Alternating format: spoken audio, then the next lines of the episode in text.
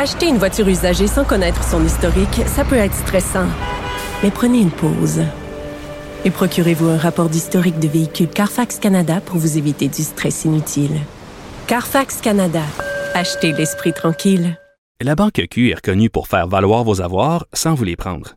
Mais quand vous pensez à votre premier compte bancaire, tu sais, dans le temps à l'école, vous faisiez vos dépôts avec vos scènes dans la petite enveloppe. Hmm, C'était bien beau. Mais avec le temps, ce vieux compte-là vous a coûté des milliers de dollars en frais, puis vous ne faites pas une scène d'intérêt. Avec la banque Q, vous obtenez des intérêts élevés et aucun frais sur vos services bancaires courants. Autrement dit, ça fait pas mal plus de scènes dans votre enveloppe, ça. Banque Q, faites valoir vos avoirs. Visitez banqueq.ca pour en savoir plus.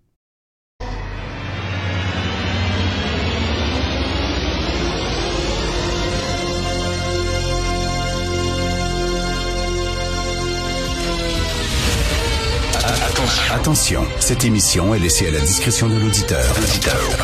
Les propos et les opinions peuvent choquer. Peuvent choquer. Oreilles sensibles s'abstenir. Richard Martineau.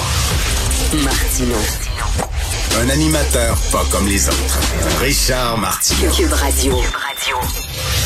Bonjour, bon lundi, merci d'écouter Cube Radio. Il n'y a rien qui justifie le terrorisme. Rien, aucune cause ne justifie le massacre d'innocents. C'est ce que répétait Albert Camus à l'époque, hein, pendant la guerre d'Algérie. Et je comprends fort bien la détresse, la colère, la rage des Algériens qui sont euh, écœurés du colonialisme français, mais aucune cause ne justifie la mort d'innocents. Alors on s'entend là, euh, les gens du Hamas, ce ne sont pas des résistants, ce ne sont pas des combattants, ce sont des terroristes. Rappelez-vous, au lendemain de la crise du FLQ, lorsqu'on a découvert le corps de Pierre Laporte dans euh, un coffre d'automobile tué par le FLQ, lorsqu'il y a eu le, le, kidnapping de James Richard Cross, un attaché commercial britannique, euh, René Lévesque a pas dit oui, mais il a pas dit oui, mais faut comprendre, vous savez, les Québécois, oui, mais peut-être qu'effectivement, ils sont allés trop loin. Il a pas dit oui, mais il a pas, il a, il a pas hésité une seule seconde.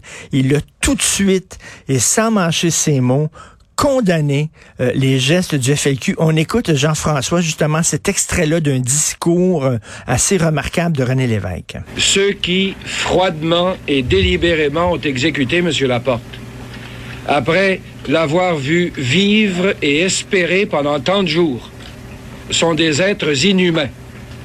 Ils ont importé ici, dans une société qui ne le justifie absolument pas, un fanatisme glacial et des méthodes de chantage à l'assassinat qui sont celles d'une jungle sans issue. Si leur sauvagerie reflétait si peu que ce soit le vrai Québec, on voudrait s'en aller à jamais le plus loin possible. On ne peut que leur souhaiter le pire des châtiments, de vivre assez longtemps pour voir qu'ils ne représentent rien ni personne de valable, que leurs gestes étaient non seulement criminels, mais insensés. Ceux qui, à la direction de l'État, sont allés jusque-là, ont certes cru qu'ils y étaient obligés.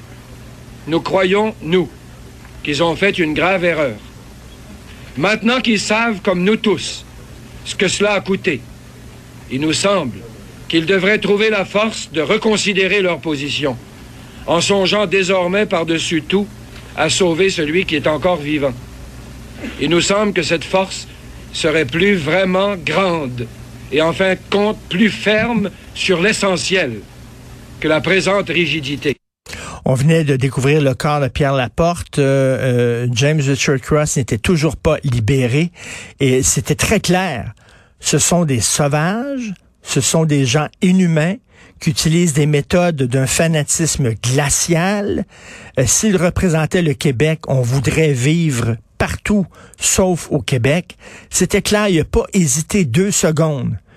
Et il l'a vu tout de suite aussi. René Lévesque, à quel point le FLQ faisait reculer son option, à quel point c'était contre-productif.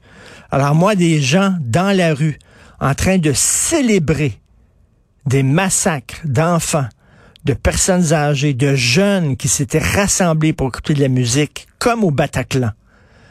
Euh, je trouve ça glacial pour reprendre les mots de René Lévesque et je trouve hallucinant que des gens se sont réjouis ce week-end de ce qui s'est passé là-bas.